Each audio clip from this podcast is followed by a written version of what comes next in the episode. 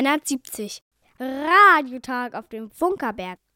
Hallo, hallo, da sind wir wieder. Herzlich willkommen zum Welle 370 Radiotag vom Funkerberg Königs Wusterhausen.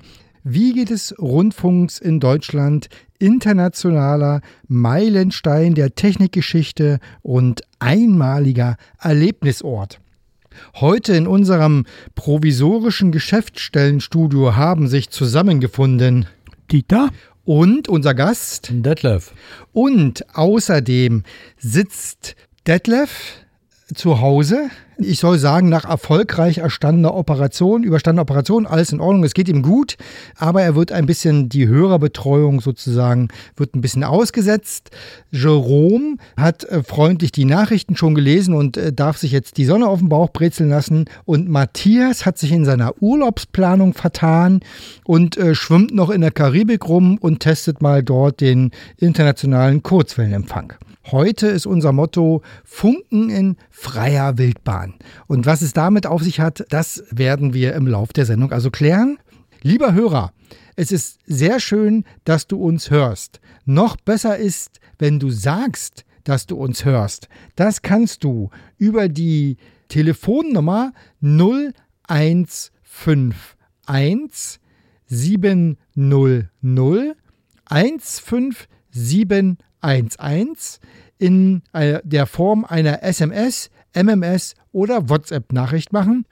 Äh, du kannst uns eine E-Mail schreiben an welle370 at funkerberg.de oder ganz klassisch Briefpost gerne an Welle 370 Funkerberg 20 Senderhaus 1 in 15711 Königs Wusterhausen Rundfunkstadt. Über die Briefpost freut sich besonders Detlef, der wie gesagt jetzt in der häuslichen Genesung ist. An der Stelle viele Grüße. Vielleicht schreibt er ihm einfach mal ein paar aufmunternde Genesungswünsche. Wie immer an dieser Stelle gibt es erstmal etwas zum Aufpassen, einen Inhalt. In den letzten Sendungen haben wir immer eine Folge aus So klingt Industriekultur hier über diese Welle verbreitet. Und so ist es auch heute. Wir hören einen Beitrag über das Wettermuseum Lindenberg.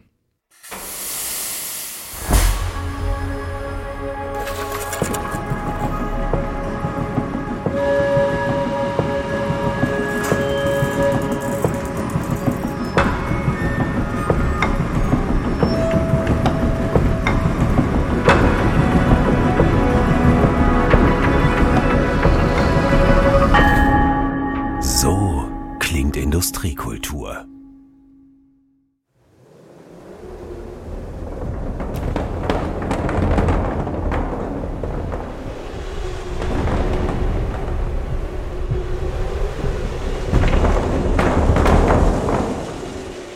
Wie klingt Wetter für mich? Ja, es, man hört es äh, überwiegend durch Wind. Ähm, ansonsten ähm, klingt Wetter eigentlich nur, wenn Gewitter ist. Wenn es donnert, blitzt und kracht. Oder wenn eine schöne, ruhige Stimmung ist, dann äh, hört man auch Insekten und Vögel, die die Stimmung untermalen. In Lindenberg, 50 Kilometer südöstlich von Berlin, befindet sich das Wettermuseum. Hier wird die Geschichte erzählt, wie aus einfachen Wetterbeobachtungen im 19. Jahrhundert die moderne Vorhersage der heutigen Zeit geworden ist. Ralf Krag ist Mitbegründer des Vereins Wettermuseum e.V der in Lindenberg ansässig ist. Hier haben wir einen authentischen Ort. Hier haben wir die Nähe zu der Forschung, die auch heute noch stattfindet beim Deutschen Wetterdienst. Und wir können also in authentischen Hallen wie dieser Ballonhalle und dem Winnenhaus und der äh, Radiosonneneichzentrale können wir unser Museum betreiben. Im Jahr 1905 hat man in Lindenberg mit der Erforschung des Wetters in der Luft begonnen. Am Anfang dienten Drachen dazu, die sensiblen Messinstrumente in die gewünschte Höhe zu transportieren. Zu sehen sind diese in der historischen Ballonhalle. Ja, also natürlich können wir äh, vor allem historische Instrumente zeigen und historische Aufstiegstechniken, also zum Beispiel die Drachen. Da gab es also sehr unterschiedliche Drachen. Die ersten Drachen waren solche, wie wir sie als Kinder auch gebaut haben, wie der da an der Wand. Und dann haben wir festgestellt, die können eigentlich gar kein Registrierinstrument tragen. Dann hat man also solche stabileren Drachen hier gebaut. Die hinteren drei Drachen sind äh, alles Entwicklungen hier von der Tischlerwerkstatt hier im, am Observatorium. Mit dem Drachen ist 1919 äh, ein Weltrekord aufgestellt worden in, mit 9750 Metern Höhe. Äh, der heute noch besteht. 1930 endete diese Drachenentwicklung, weil zur gleichen Zeit hatten an drei Stellen auf der Welt, nämlich in Paris, in Russland und in Lindenberg, äh, die Elektroniker die Radiosonnen so weit entwickelt, dass man sie einsetzen konnte. Und seitdem gibt es praktisch die Radiosonnentechnik, wie wir sie hier an der Stelle haben. Diese Ballonhalse ist also sozusagen äh, der authentische Ausstellungsraum für diese aerologischen Aufstiege die man brauchte, um in der freien Atmosphäre die Messdaten zu erheben, die wir drüben an den Bodenstationen gesehen haben.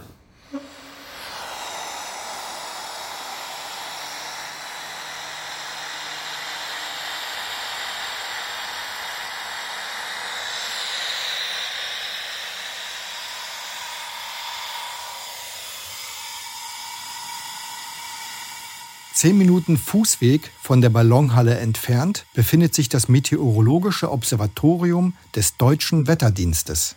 Viermal täglich wird hier ein moderner Wetterballon gestartet.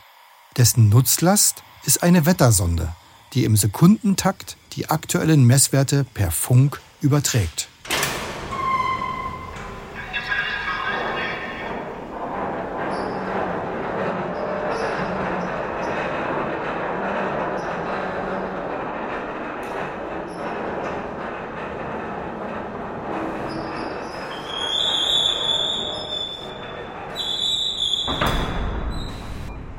In etwa zwei Stunden Flugzeit steigt die Sonde auf eine Höhe von 30 Kilometer und trägt mit den in Echtzeit übermittelten Wetterdaten zur modernen Wettervorhersage bei.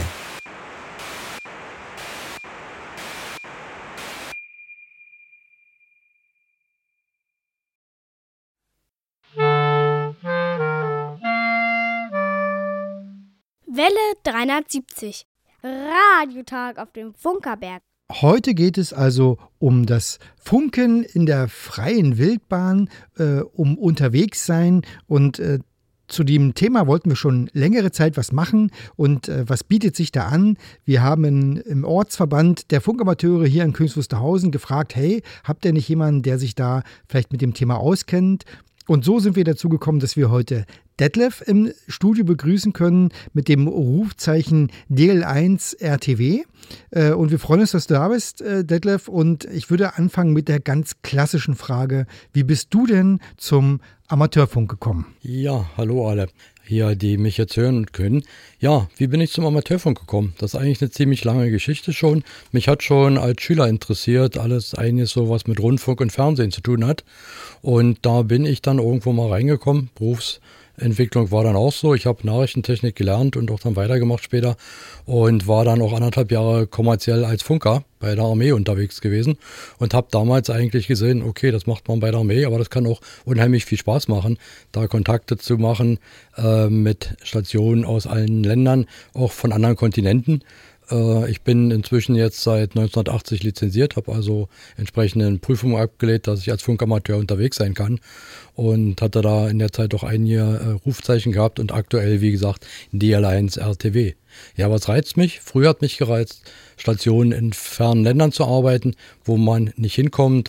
Irgendwann wurde das dann ähm, ein bisschen schwierig für mich, weil äh, Zeitfond war knapp und die Technik, die ich zu Hause habe, war auch nicht ganz so, dass man überall hinkam äh, zu Stationen, die man zwar gehört hat, aber eben äh, da war dann meine Antenne zu einfach gewesen und die Sendeleistung zu gering. Da ging das nicht mehr. Ja, und irgendwann kam dann der Punkt, dass ich auch festgestellt habe, es gibt noch andere Sachen, die man machen kann. 42 Jahre Betätigung als Funkamateur. Kannst du dich noch an deine erste, an deine erste Verbindung erinnern?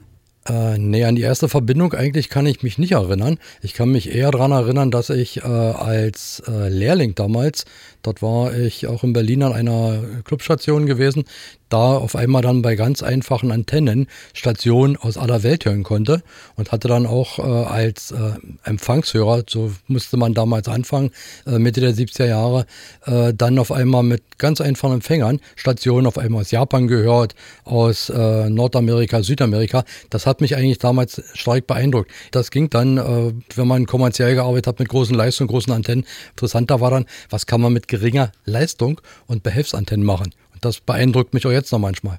Und heute soll es ja also um das mobile Funken gehen, sozusagen fernab von der häuslichen äh, Umgebung. Was kann man sich darunter vorstellen? Also ganz allgemein erstmal mobiles Funken. Was ist das eigentlich? Ja, also mobiles Funken in der freien Wildbahn, da sehe ich eigentlich drin, ich habe eine kleine Station zu Hause mit relativ beschränkten technischen Möglichkeiten und ich habe aber auch die Möglichkeit, dass ich mit meiner Lizenz, die ich habe, von woanders arbeiten kann. Das kann sein mit einer kleinen Funkstation aus dem Auto. Das wäre das klassische mobile. Ich bin dann mehr standmobil unterwegs, also ich habe ein bisschen Technik im Auto, fahre dann zu einem Ort hin, wo ich zum Beispiel ganz, ganz saubere Frequenzen habe, also keine Störung von Rechnern, von Schaltnetzteilen, was man so immer in bewohnten Gebieten hat. Die andere Sache ist, äh, dass ich zu Orten fahre, die mich interessieren zum Beispiel zu Burgen und Schlössern oder angefangen habe ich mit was anderem, Funken von Inseln. Ich habe nämlich festgestellt, über einen anderen Funkamateur, der auch bei uns hier war, der das schon länger gemacht hatte, dass es äh, Aktivitätsgruppen gibt, die sich für Stationen auf Inseln interessieren. Und das ist ja nun doch äh, in Deutschland auch relativ gut zu machen. Ob man da mal kurz äh, nach Rügen fährt oder nach Usedom oder zu den friesischen Inseln und so. Sobald ich von dort aus angefangen habe zu funken, zu richtigen Zeiten, da war ich auf einmal mit meinem Rufzeichen für die anderen interessant, was zu Hause nie passiert ist. Und das habe ich dann später dann über die Jahre doch mit veränderten Zielen immer weiter gemacht. Zählen denn eigentlich auch so kleine Inseln, die wir so in Binnengewässern haben? Also äh, in Berlin gibt es ja auch so am Wannsee, glaube ich, eine Insel oder so. Zählt das auch? Nee, das zählt aber nicht. Also ich sag mal, die großen Inselprogramme, die zählen also wirklich für Inseln, die äh, eine bestimmte Entfernung äh, zur Küste haben müssen, wo normalerweise auch keine feste Verbindung ist. Gut, Sylt zählt mit, obwohl der Hindenburgdamm ist, aber klassisch heißt eigentlich normalerweise, äh, die Insel muss vom Wasser weit umgeben sein und kein festes Land. Okay, wir sagen unseren Besuchern hier im Museum ja immer, zum Funken braucht man vier Dinge. Ich brauche einen Inhalt, ich brauche einen Sender, ich brauche eine Antenne, ich brauche eine Stromversorgung. Auch das ist ja bei den Funkamateuren so. Wie mache ich das mobil? Das sind genau die Punkte. Man hat seinen Senderempfänger, man braucht eine Antenne, irgendwo muss ja die Energie in die Luft kommen äh, und man braucht Strom. Und das hängt eigentlich davon ab, wie man es macht und was man machen will. Wenn ich wandern gehen will, äh, zum Beispiel auf Berge drauf, dann muss eigentlich alles sehr, sehr klein sein. Das heißt, kleine Batterie, kleine Sendeleistung, dann wird auch der Transceiver, also der Senderempfänger sehr klein und eine sehr einfache, meinetwegen Drahtantenne. Und die muss man auch irgendwo anknüppern können. Äh, wenn man im Mittelgebirge ist, hat man Bäume, da kann man was anbinden. Wenn man in den Alpen oberhalb der Baumgrenze ist, wird das schwierig, da muss man sich was einfallen lassen. Wenn man irgendwo in Regionen bleibt, wo man mit dem Auto hinfahren kann, gut, dann kann die Stromversorgung, der Akku größer werden. Oder wenn man eben längere Zeit arbeiten will, kann man auch ein kleines Stromaggregat mitnehmen, was einem dann die Speisung bringt. Dann kann der Transceiver größer werden. Man kann Masten mitnehmen, wo man eine Antenne aufhängen kann. Also dann kann man das wieder nach sonst da was treiben. Hängt eigentlich davon ab, was will ich machen und was kriege ich weg ein Mast mitnehmen. Wie nimmt man denn einen Mast mit? Wir haben hier eine Mast 17, ja. 210 Meter hoch. Der bleibt hoffentlich immer hier stehen. Wie nimmt man denn einen Mast mit? Ja gut, dann heißt es eigentlich immer, man muss sehen, was will man machen. Ich bin oftmals mit dem Auto unterwegs. Das heißt, ich habe ein bisschen Platz. Ich kann dort äh, einen Schiebemast reinbringen, der einen Meter oder 1,20 Meter 20 lang ist. Damit er nicht so schwer wird, ist der aus Glasfieber.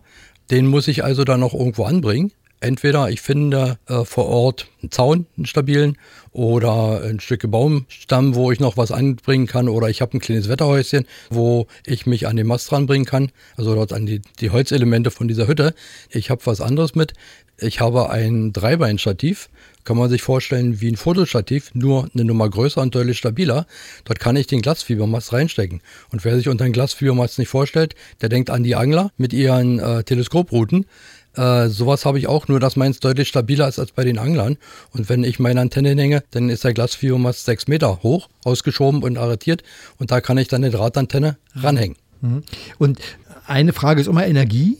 Ähm, wie kann ich mir das vorstellen? Wie viel Akku brauche ich, um einen halben Tag zu funken? Mit welcher Leistung? Wie ist denn da so das Umfeld? Na gut, muss man immer sehen, im Endeffekt mit welcher Sendeleistung man arbeitet. Je mehr Sendeleistung, desto mehr Strom braucht man.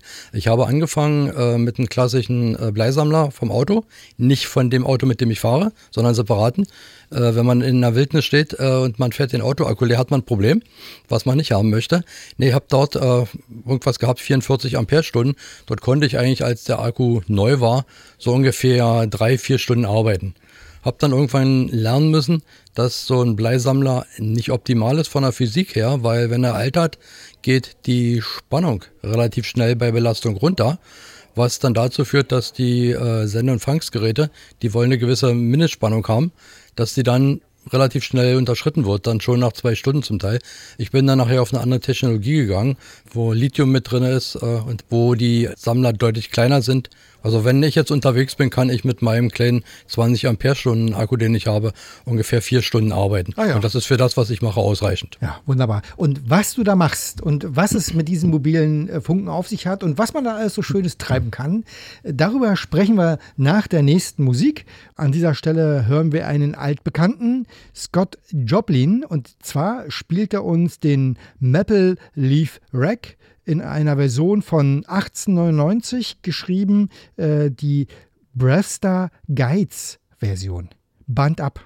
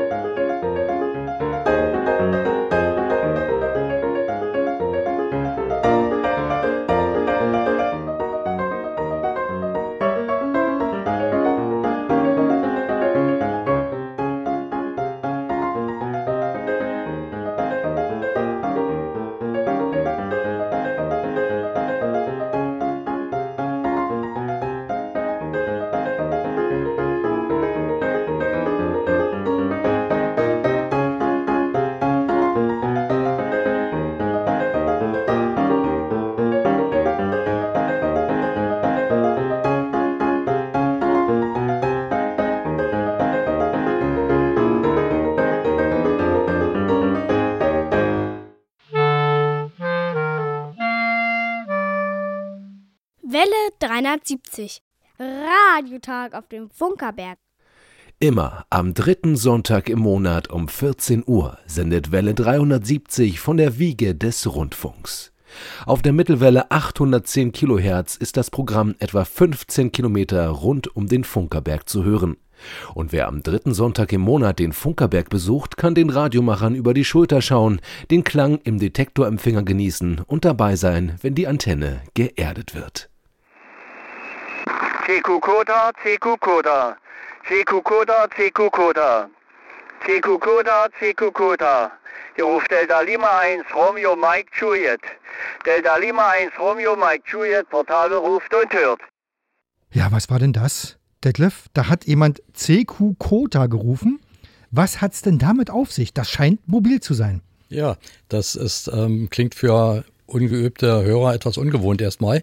Am letzten, nee, am vorletzten Wochenende, am 1. Mai, war eine große Aktivitätsveranstaltung gewesen zur Aktivierung von Standorten, die mit Burgen und Schlössern zu tun haben.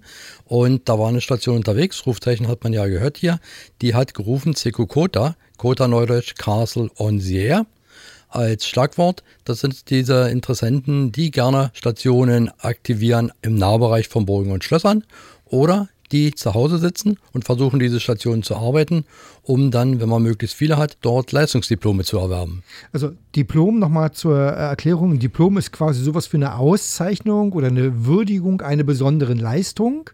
Äh, hier geht es also um Schlösser am Bogen. Was für Diplome gibt es in dem Zusammenhang? Ja, Diplome gibt es eigentlich auch beim Amateurfunk äh, für viele, viele Sachen. Äh, die ersten klassischen Diplome, das waren für Stationen, die nachweisen konnten, dass sie andere Stationen zum Beispiel in anderen Kontinenten der Welt gearbeitet haben. Work All Continents zum Beispiel ist eins dieser ganz klassischen Diplome, die es schon, ich glaube, seit den 40er Jahren des letzten Jahrtausends gab. So nach dem Motto, also sehr historische Diplome. Dann ist ein ganz großes Diplom, wenn man nachweisen kann, dass man 100 Länder der Welt gearbeitet haben kann. Und das hat sich dann auch runtergebrochen zu anderen Aktivitäten. Und eine dieser Aktivitäten ist, dass man zum Beispiel Stationen arbeitet, die in der Nähe von Burgen und Schlössern sind. Äh, du hast mir im Vorgespräch erzählt, dass äh, Jürgen Kausch da eine ganz besondere Rolle gespielt hat. Wie hat er dich eigentlich für dieses besondere Metier sozusagen gewonnen oder was ist da passiert? Ja, wie man ja vorhin schon entnehmen konnte, ich bin seit 1980 lizenziert und war mal sehr aktiv, dann zeitlang auch weniger. Das geht bei Amateur von Gitters, das kann man selber steuern, wie viel man macht oder nicht. Äh, und irgendwann hatte ich dann eigentlich so ein bisschen ja, saure Gurkenzeit. Ich hatte Länder der Welt gearbeitet, über 200, da sind auch die QSL-Karten, also die Bestätigungskarten, liegen bei mir zu Hause im Schrank, wo man sich dann immer freut, wenn was Neues kam. Aber irgendwann ging das nicht mehr weiter mit meiner Technik und mit meiner Zeit. Und dann habe ich was gesucht, was irgendwo anders stattfindet, wo ich Stationen erreichen kann und was dann auch Spaß macht. Das erste war dann gewesen, Stationen von Inseln oder von Leuchtturmen zu arbeiten. Und irgendwann habe ich mitgekriegt, da tut sich was, noch was anderes, was ich nicht kannte. Viel Betrieb war immer bei den Italienern und Franzosen. Die waren ein kleines bisschen schneller als die anderen hier in Mitteleuropa. Und dann irgendwann habe ich gemerkt, ah, es gibt Stationen in Deutschland, die sitzen rings um Burgen und Schlösser. Hab geguckt, was ist das? Infos im Internet gibt es ja genug und habe dann auch festgestellt, wir haben bei uns im Ortsverband den Jürgen, Jürgen Couch, DL2RUF sein Rufzeichen, der hat seit ja, ungefähr 2012, 2013 angefangen, äh, hier sehr, sehr viele Burgen und Schlösser am Land Brandenburg zu aktivieren. Also er war dann da sehr, sehr aktiv gewesen und ja, inzwischen hat er, glaube ich, über 150 Standorte bundesweit aktiviert, aber Schwerpunkt eben hier äh, rund um Berlin, also Berlin und Brandenburg. Und da habe ich gemerkt, okay, da ist was los, das macht Spaß und dann bin ich auf diesen Zug eigentlich mit draufgestiegen, weil ich gesehen habe, da ist wieder was, was mir Spaß macht. Es gibt also auf der ganzen Welt Funkamateure, die möchten gerne Verbindungen zu Standorten mit Bezug Schlösser und Burgen machen. Und wenn also jetzt da jemand da ist, dann wird mit dem Funkverkehr betrieben. Jetzt war aber am 1. Mai was ganz Besonderes. Was war, was war denn da am 1. Mai genau los? Ja, also am 1. Mai jeden Jahres ist äh, der Deutsche Burgentag der von dieser Interessengruppe dort äh, aktiviert wird. Und äh, dort sind dann immer zum 1. Mai viele Stationen dann äh, unterwegs, fahren dann hin zu Burgen und Schlössern und aktivieren dann diesen Standort, sodass man selber, wenn man unterwegs ist, die Chance hat, sehr, sehr viele Verbindungen zu machen. Und die andere Seite, Leute, die gerne Stationen dort arbeiten wollen, um zum Beispiel Diplome zu arbeiten oder höhere Diplomklassen, die haben dann da die Chance, an diesem Tag sehr viele Stationen zu arbeiten. Warst du jetzt am 1. Mai auch unterwegs? Nee, ich war diesmal nicht unterwegs. Ich bin oftmals in der Woche unterwegs, mal einen Tag oder so. Also angekündigt waren auf der Webseite dieser Interessenvereinigung ungefähr 100 Stationen, die aktiv werden wollten, bundesweit. Habe ich gesagt, da muss ich nicht mit dabei sein, der draußen auf der Wiese sitzt. Äh, ich versuche jetzt selber mal für meine Diplomsammlung mal eine ganze Reihe von neuen Stationen zu arbeiten. Und äh, der Kollege, der hier äh, aus Königs Wusterhausen gefunkt hat, der hat vermutlich Bezug auf das Schloss Königs Wusterhausen genommen. Genau. Man muss, damit sowas zählt, im Umkreis des Objektes sein. Das darf maximal 1000 Meter weg sein. Wenn man dort steht, dann zählt man für dieses Diplom. Äh, und jetzt äh, hast du im Vorfeld auch gesprochen, es gibt auch äh, noch eine Funkklassifizierung Flora und Fauna bezogen. Was kann man sich denn darunter vorstellen? Ja, das ist eigentlich ähnlich, so wie man hier bei Burgen Schlössern in der Nähe von Burgen Schlössern sein muss, gibt es dort eine Bewegung Worldwide Flora Fauna. Diese Gebiete sind ja äh, bekannt, also Landschaftsschutzgebiete, Naturparks, Biosphärenreservate. Äh, da gibt es genauso ein Diplomprogramm und so eine äh, Bewegung. Da müssen die Stationen dann in diesen Gebieten drinne stehen. Ist natürlich, wenn es ein richtiges Flora-Fauna-Habitat ist, Biosphärenreservate, da kommt man normalerweise nicht ran. Da muss man sich auch dran halten. Also die sind normalerweise nicht zu erreichen. Aber Naturparks zum Beispiel sind da doch normal zugängliche Sachen, ob man hier, weiß ich, in die Schorfheide fährt oder hier Richtung Fleming oder so. Da kann man sehr einfach hinkommen, auch mit Auto. Und dann kann man von da aus funken. Und das ist auch eine Sache, wo auch sehr, sehr viele Leute Europa weltweit aktiv sind. Und wenn du jetzt unterwegs bist, gibt es da dich für, für dich auch nochmal neben dem Funken einen Reiz? Was macht es eigentlich aus, unterwegs zu sein? Naja, eigentlich sind es zwei Sachen. Äh, ich habe erstmal gemerkt, wenn man zu solchen Zielen unterwegs ist, ist man ganz schnell weg von den Autobahnen oder den vierspurigen Bundesstraßen. Man kommt also ganz anders durchs Land, als man sonst fährt, wenn Ziel ist, von A nach B möglichst weit zu kommen. Wer jetzt mal die letzten zwei Wochen äh, durch Brandenburg gefahren ist, der wird festgestellt haben, wenn die Sonne scheint und der Raps blüht, das sieht herrlich aus. Also wenn ich unterwegs bin, meine Frau kommt ähm, gelegentlich auch mal mit, die ist dann auch mal ganz begeistert. Also man nimmt eigentlich die Natur und die Landschaft ganz anders wahr als sonst. Und der andere Punkt, der natürlich ist, ich habe noch ein zweites Hobby, das ist Fotografie. Und ähm, man sieht dann doch zum Teil sehr interessante Objekte. Ähm, es kann natürlich auch sein, dass man mehr Ruinen findet als alles andere, aber äh, also man kann durchaus auch den, den Amateurfunk mit der Fotografie sehr gut verbinden. Also nicht nur die Orte, die verlassen sind, sind reizvoll, sondern da ist ja am meisten auch am wenigsten Störung. Das heißt, man hat gute Bedingungen dann auch. Ja, hat man meistens. Es kann natürlich auch manchmal schiefgehen. Es kann mal eine Hochspannungsleitung irgendwo in der Nähe sein, eine 380 kV-Leitung zum Beispiel, wo ein Isolator nicht in Ordnung ist. Da kann ich alles einpacken und weiterfahren Kilometer, weil die Störungen hoch sind. Oder wenn man Weidezäune hat mit alten Transvertern dran, die können auch ganz schöne Funkstörungen machen. Aber meistens hat man dort deutlich saubere Bänder, so sagen wir immer, als wenn man äh, in einer Stadt wohnt und arbeitet. Und äh, was man da so erleben kann und was es so Besonderheiten gibt und besondere Orte und besondere Erlebnisse, darüber sprechen wir dann gleich nach der nächsten Musik. Wir hören jetzt äh, schon wieder ein Scott, nämlich Scott Jacobs singt uns jetzt Still the Only One. Band ab.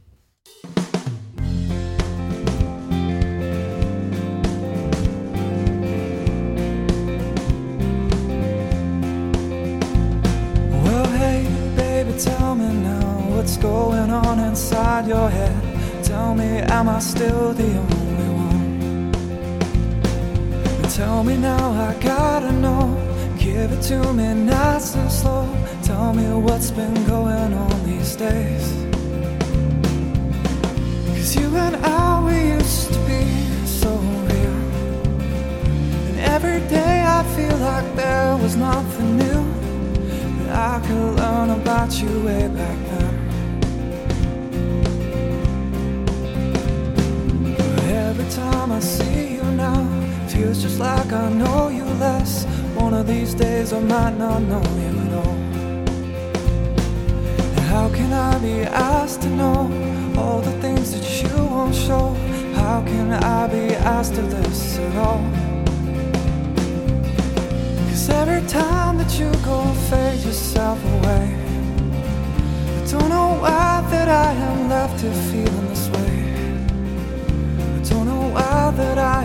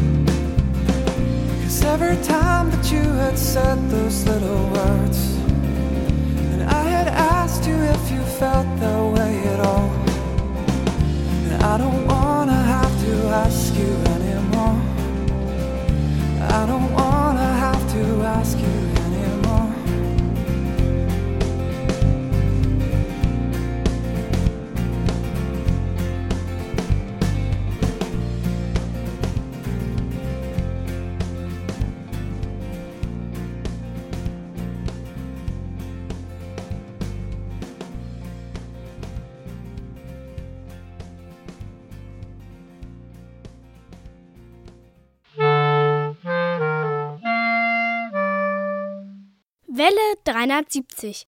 Radiotag auf dem Funkerberg.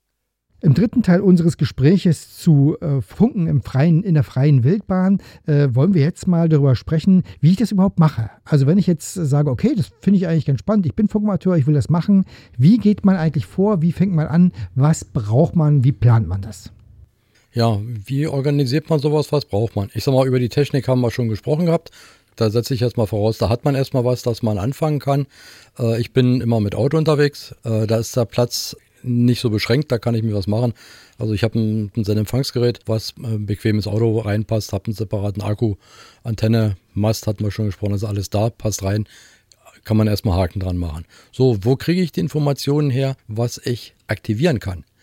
Es gibt dort, wenn ich jetzt einfach mal sage, hier für Castle on the Air, gibt es eine Webseite der deutschen Interessengruppe, die im Web zu finden ist. Äh, Wen es interessiert, dort einfach mal Kota, also äh, Castle on the Air eingeben. Da wird er da ganz schnell hingeleitet und da wird man sehen, es gibt dort A, Datenbanken. Alle Standorte, die zählen, sind klassifiziert. Sie haben eine ein eindeutige Nummer. Es gibt dort international abgestimmt diese World Castle Numbers, also die, die Nummern für diese äh, Burgen und Schlösser.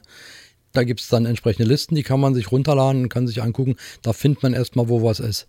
Nur ist natürlich die Frage, wenn man irgendwas hat, okay, bleiben wir hier im Umfeld, Schloss Königs Wusterhausen, haben die meisten eine Vorstellung, wo liegt Königs Wusterhausen und kann gucken, wo ist das. Aber es gibt ja auch viele Sachen, die sind irgendwo. Das weiß man dann normalerweise nicht, wo das ist. Und da stellen dann auch diese Interessengruppen, stellen dann zum Beispiel äh, Karten zur Verfügung, die basierend auf äh, Google Maps im Endeffekt oder OpenStreetMap, je nachdem, äh, wo diese Standorte eingetragen sind mit dem 1000 Meter Radius schon, dass man also gleich sehen kann, wo muss ich sein, damit ich zähle. Und was das Schöne auch bei diesen Karten ist, äh, es gibt dort eine Statusinformation. Man hat dann so, so ein Symbol wie ein Schloss und dort sind Farben hinterlegt. Wenn die Farbe rot ist, dann wurde dieses Schloss noch nie aktiviert. Das heißt, ist interessant, wenn man der Erste ist, kann man sich darauf verlassen, Andrang ist dann sehr gut. Wir, wir, hatten ja mal vor einiger Zeit hier Schloss Dragula an Schenkendorf. Würde das auch als Standort äh, gelten? Ja, das ist mitklassifiziert, habe ich auch schon aktiviert, das zählt Ah, auch mit. Das Schloss muss nicht äh, unbedingt voluminös sein. Nee, muss nicht voluminös sein. Man hat mal äh, Kriterien festgelegt, die besagen, muss normalerweise mindestens aus dem 19. Jahrhundert sein, also vor 1900, muss einen gewissen Bezug haben, äh, sagen wir mal, äh, sollte nicht eine verfallene Scheune sein oder irgendwas, sondern doch irgendwie auch als bauliches Objekt durchaus bemerkenswert sein. Äh, es können noch Burgen und Reste von Burgen und Schlössern sein. Äh, Das Einzige ist, es muss noch was da sein, was man finden kann. Äh, europaweit gibt es dann jeweils nationale Komitees, die praktisch bewerten, können wir das Ding neu aufnehmen, ja oder nein. Und jetzt bist du unterwegs und fährst also jetzt zu deinem Schloss oder deiner Burg deiner Wahl und baust da die Antenne auf. Also wie gucken dich denn die Leute an? Welche Reaktionen gibt es vor Ort? Äh, bisher habe ich da eigentlich immer positive Reaktionen gehabt. Man muss natürlich äh, immer eins beachten. Man muss das Umfeld dort sehen. Man darf also nirgends im Wege stehen. Man sollte nicht, ohne jemanden zu fragen, auf privaten Grund und Boden gehen. Schon gar nicht, wenn es eingezäunt ist. Das verbietet sich von alleine. Äh, man braucht natürlich ein bisschen Platz. Hängt ab auch von der Antenne, die man selber nutzt. Also ich habe zum Beispiel selber eine Drahtantenne, die in 6 Meter Höhe aufgehängt wird, aber eben nach links und rechts jeweils 8 Meter Draht plus Abspannung braucht. Das heißt, ich brauche schon ein bisschen Platz. Zum Beispiel, ich war vergangenes Jahr am Schloss Branitz gewesen in Cottbus. Habe ich auf dem offiziellen Parkplatz gestanden, auf einen von den dreien. Im Sommer kann man da nicht hingehen, da hat man den Platz nicht. Im Herbst haben sich die Gartenarbeiter, die waren gefreut. Da standen bloß drei Autos auf dem Parkplatz Anfang November. Da konnte ich mich austoben ohne alles. Also das muss man dann immer gucken, was man macht, was man für eine Technik hat, wo man sich hinstellt. Ja, und natürlich keinen stören. Jetzt sind wir schon bei Orten gewesen. So in deiner Erinnerung, was ist denn dein besonderer oder was ist denn der verrückteste Ort? Oder was, was, was würdest du sagen, was ist dein besonderes Ortserlebnis? Ach, kann ich eigentlich so gar nicht sagen. Jeder Ort hat seinen Reiz. Also ich habe äh, eins festgestellt, das, was klassifiziert ist und als äh, Schloss oder Burg steht, kann manchmal ganz anders aussehen, als man eigentlich erstmal denkt. Gut, Internet zeigt am meisten vorher Bilder, man ist dann vorgewarnt, aber es sind auch viele äh, eigentlich mehr Herrenhäuser, die mit klassifiziert sind, die zum Teil äh, sehr groß sind. Aber die Frage ist natürlich, was gerade auch in ländlichen Bereichen ist, ist zum Teil äh, der Erhaltungszustand nicht ganz so. Denn wer sich vorstellt, man hat da ein großes Gebäude, weiß ich, mit 30, 40, 50 Zimmern, dreigeschossig, wenn man sowas übernimmt als halbe Ruine, dann braucht man einen siebenstelligen Betrag, um das Ding in Schuss zu bringen. Und hinterher muss man es auch noch betreiben mhm. können und um es halten zu können. Also da ist das manchmal ein bisschen erschreckend, wie leider manches verfällt. Und äh, kann man auch selber ein Schloss oder eine Burg entdecken und dann anmelden, dass sie klassifiziert wird? Geht es also? Geht ja, das einfach so? Ja, das geht. Also äh, erstmal, es gibt, wie gesagt, äh, in Deutschland auch diese, diese Gruppe, die sowas bewertet. Die äh, sehen sich zweimal im Jahr die Anträge, die gestellt werden, an. Also wenn man sowas meint, das könnte es werden, muss man sich das mal angucken, Fotos machen, ein bisschen recherchieren, was gibt es an Geschichte dazu. Steht zum Beispiel schon bei Wikipedia drin, das hilft dann immer sehr, weil dann klar ist erstmal schon, wo die Grundlagen sind und dergleichen dann, äh, ja, dann kann man das einreichen. Ist inzwischen schon sehr schwierig, noch was Neues zu finden. Also mir ist das noch nicht geglückt, weil ich sag mal, die Bewegung hier in Deutschland hat so richtig Fahrt aufgenommen um 2010, 2012. Und die damals auch schon aktiv waren, die haben dann äh, vieles gemacht. Jetzt äh, sind wir an Orten, von denen gefunkt wird. Du hast vorhin gesprochen vom Funken in den Alpen. Warum fährt man denn zum Funken in die Alpen und äh, also was ist denn da der Reiz? Naja, erstmal eigentlich auch äh, mal ein bisschen was anderes zu machen, von anderen Ecken zu arbeiten. Erstens gibt es genauso wie es hier Castle on the Air gibt, gibt es eine Bewegung, wo man direkt äh, von Bergenfunk, gibt es auch ein weltweites Programm, nennt sich dann Summits on the Air. SOTA habe ich selber in der Form nicht mitgemacht, aber ich habe zum Beispiel in den 90er Jahren, wenn wir wandern waren in den Alpen, habe ich auch ein kleines Handfunkgerät mitgehabt.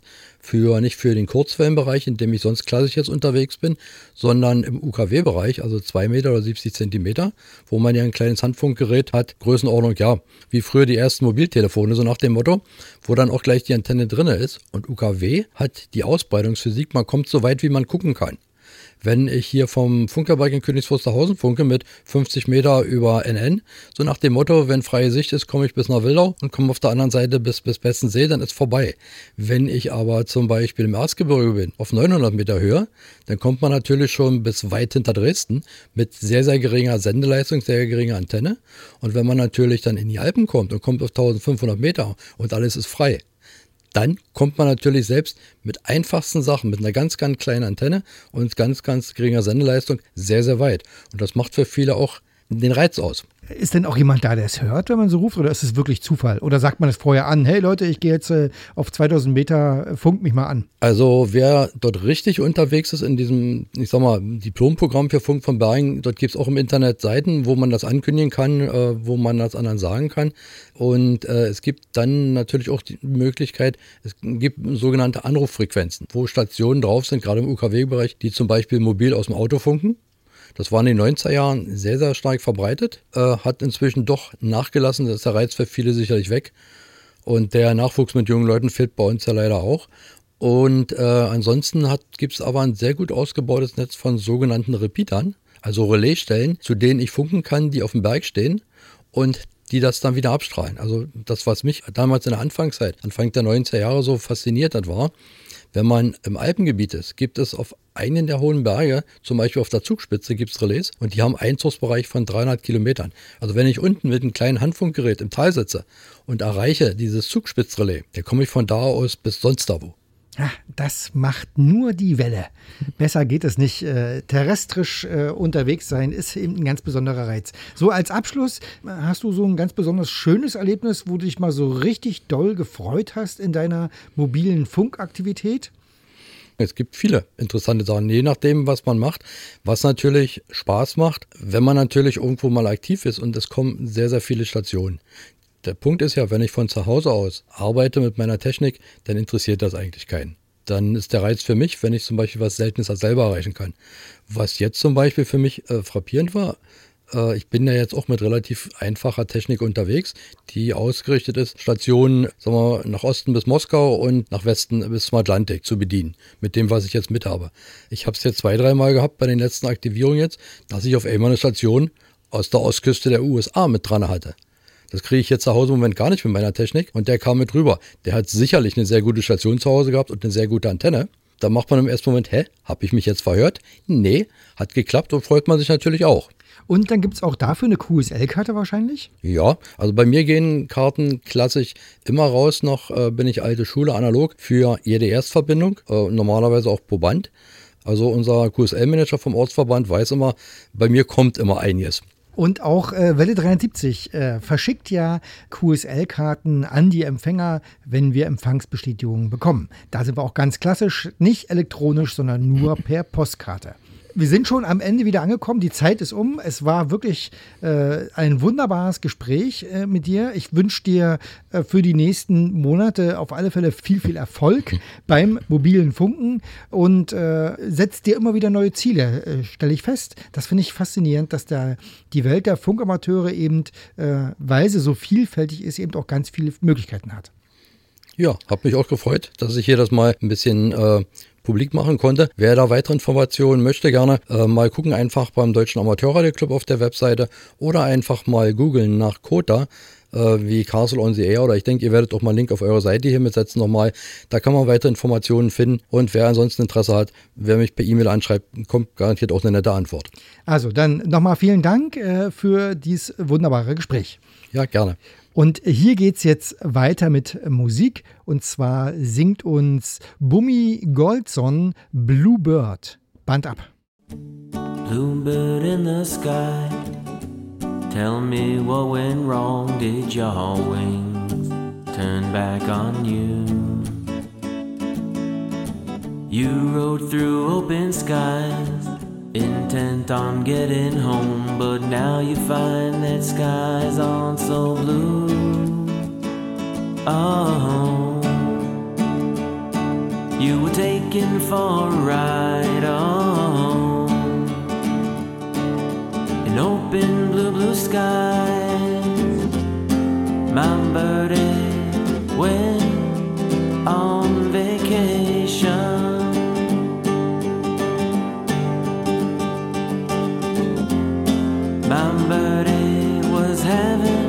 Celebration.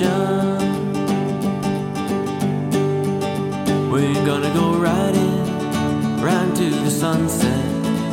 We're gonna go flying right through the sky. Won't take a look back, won't see the sunrise. We're going on, we're going on the run, we're growing strong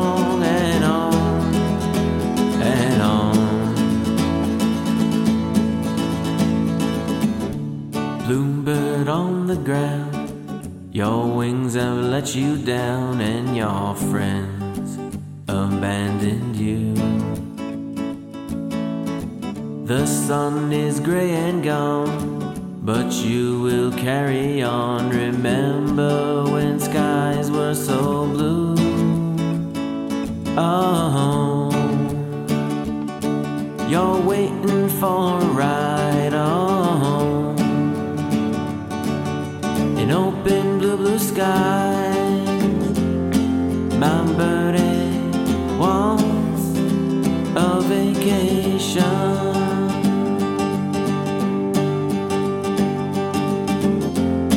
My would like a celebration.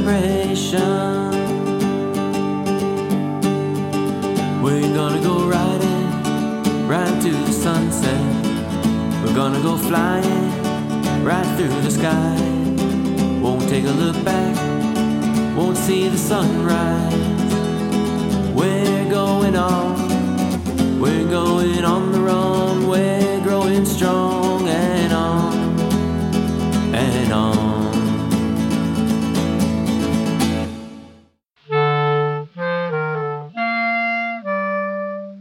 Welle 370. Die Funkerberg-Nachrichten. Gesprochen von Jerome. Alles schön. Die Wände gerade, der Boden glatt. So präsentiert sich derzeit die Baustelle am Sendehaus 1. Gute acht Meter ist die Baugrube nun tief und gibt dem Zuseher einen imposanten Eindruck vom Umfang der noch anstehenden Arbeiten. In den letzten Wochen wurde das ehemalige Kühlbecken mit Beton ausgegossen und der Boden im Umfeld verdichtet. Auf dieser etwa 100 Quadratmeter großen Fläche wird in den nächsten Monaten der neue Eingangsbereich des Museums entstehen. Und auch die Baustelle selbst wurde beräumt. Dutzende Tonnen Material vom Abriss wurden sortiert und artenrein entsorgt. So wird auch hier die nächste Bauphase sichtbar. Ab jetzt wird aufgebaut. Das Sender- und Funktechnikmuseum wird in den kommenden Monaten umfangreich saniert. Es erhält einen neuen Eingangsbereich, der den barrierefreien Zugang in alle Ebenen des Senderhauses ermöglicht. Hinzu kommen moderne Sanitärbereiche, kleine Funktionsflächen und die Sanierung von Fassade und Fenstern. Aufgrund der Baumaßnahmen sind die Öffnungszeiten des Museums auf dem Funkerberg weiterhin eingeschränkt. Alle Informationen zum Baugeschehen und zu den Öffnungszeiten findest du auf museum.funkerberg.de. Börsenfieber wir können es kaum erwarten und in vier Wochen ist es soweit. Am 12. Juni kehrt die Funkerberg-Börse in das Sendehaus 3 zurück. Am gewohnten Platz werden zahlreiche Händler ihre Ware anbieten. Vom stilvollen Röhrenempfänger bis zur einfachen Antennenbuchse ist alles dabei. Die Besucher erwartet neben dem reichhaltigen Technikangebot auch die einmalige Kulisse des Sendesaales. Erstmals zu sehen sind nun Teile eines Kurzwellensenders der Küstenfunkstelle Rügenradio. Und auch der Förderverein bietet wieder Besonderes. Gemeinsam mit unserem Chefarchivar sind wir in die Tiefen des Archives abgetaucht und haben einige interessante Objekte gefunden. Diese werden um 12 Uhr in einer Auktion versteigert. Die Funkerberg-Börse findet am 12. Juni 2022 von 10 bis 14 Uhr im Senderhaus 3 auf dem Funkerberg statt. Der Eintritt kostet einen Euro und für das leibliche Wohl gibt es Bockwurst vom Grill. Du bist Händler und willst dabei sein? Dann melde dich bei uns. Alle Informationen zur Funkerberg-Börse findest du unter museum.funkerberg.de. Hört den Bergfunk.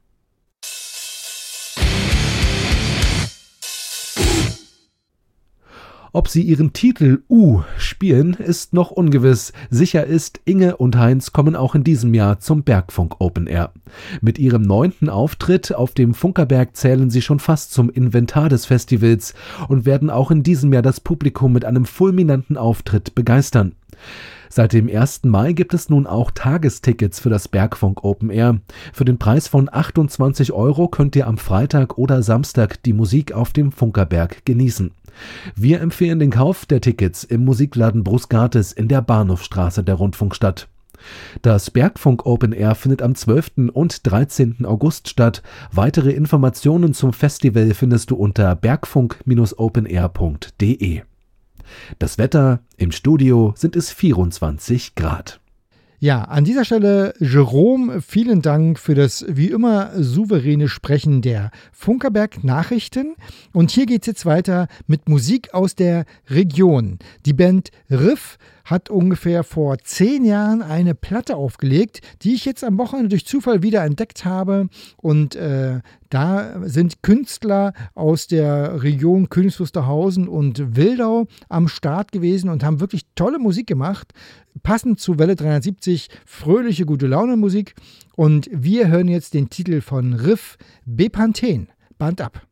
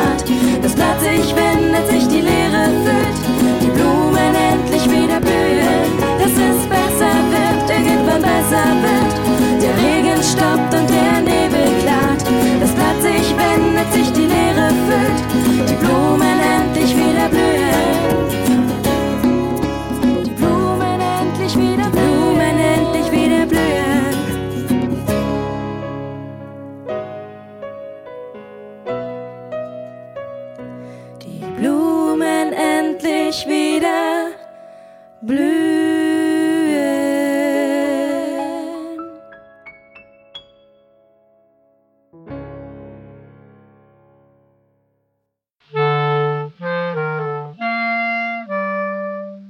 Welle 370. Die Hörerecke. Hier ist euer Detlef mit der Hörerecken-Ausgabe im Mai 2022. Ich begrüße euch alle, liebe Radiofreunde, zum Bestätigungsbeitrag der Hörerpost. Zahlreiche Brief- und E-Mail-Zuschriften konnte ich in die Postmappe aufnehmen. Ich danke allen Einsendern für die Post. Ein besonderer Dank geht an die Briefschreiber mit Rückportobeigabe. Zu unserer Benefizsendung am 8. April für die Ukraine kann ich 33 Empfangsberichte bis zum jetzigen Zeitpunkt vermelden. Es sind Geldspenden eingetroffen, die auf das Solidaritätskonto der Gemeinde Zeuthen überwiesen wurden. Auch dafür vielen Dank. Unsere Radiotag-Live-Sendung vom 20. März verfolgten Gottfried Scheide, Wilfried Bestmann, Mario Aulhorn und Michael Woznitzka im Internet. Uwe Leisterer hatte die Mittelwelle 810 kHz eingeschaltet. Am 27. März waren auf der Kurzwelle 60-70 kHz Enno Kurzel, Andreas Mücklich, Christian Steiner, Johann Ruff und Paul Gager Zuhörer unserer Sendung. Siddhartha Bhattacharya hörte die Kurzwelle 60-70 kHz in Indien. Hörer über WebSDR Twente war Takio Sahara in Japan.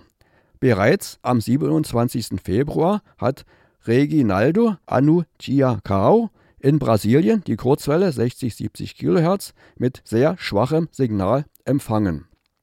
Von Thomas Becker habe ich einen Empfangsbericht zu unserer Radiotag-Sendung am 24. April auf 60-70 kHz erhalten. Die Sendung mit der Hörerpost hat ihm besonders gefallen. Deswegen hat er seinen Empfangsbericht schnell per Brief abgeschickt. Unsere leistungsstärkste Kurzwellensendung mit 100 kW Abstrahlung auf 6140 kHz verfolgten am 3. April. Detlef Ollesch, Dieter Leupold, Wilfried Bestmann, Paul Gager, Johann Ruff und Erwin Bartel. In Australien benutzte Bruce Lee WebSDR Twente zum Empfang. Wolfgang Baumgarten und Matthias Einert haben in der E-Mail keine Postanschrift mitgeteilt. Von Erhard, Delta Juliet 8, Echo Charlie habe ich auch keine Adresse. Er schreibt, dass er von 1967 bis 1971 die Blinden- und Sehschwachen Schule in König Wusterhausen besucht hat.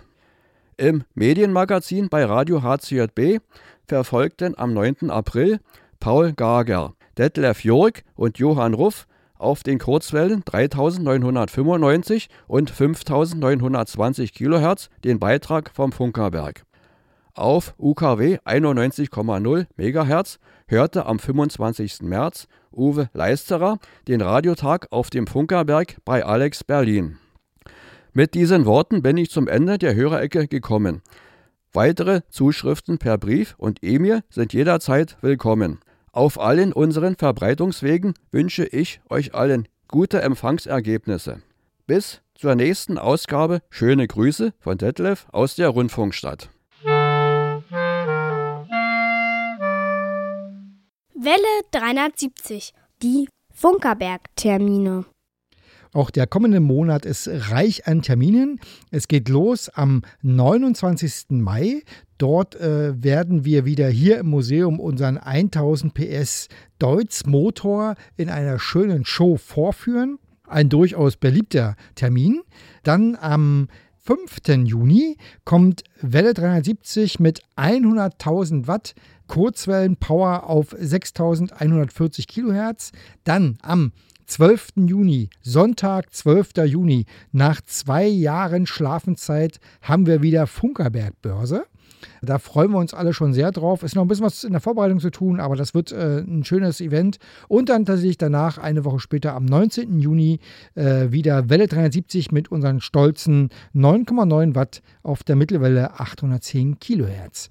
Und wie immer an dieser Stelle wollen wir auch die Geburtstage äh, würdigen die Menschen, die im Monat Mai uns bekannt Geburtstag haben. Und das sind Wolfgang, Marleen, Friedrich, Brian, Kai, Alexei, Thomas, Hermann Josef, Mandy, Rainer, ich bin's nicht, Oksana, Erich, Bettina, Joachim, Gerd, Egbert, Andreas und Bernd. Und für euch alle singt jetzt Kevin Lex Happy Birthday. It's your birthday, yes it is, it's your birthday, yes it is, it's your birthday, so happy birthday to you, yes you. It's your birthday, yes it is, it's your birthday, yes it is, it's your birthday, so happy birthday to you, yes to you.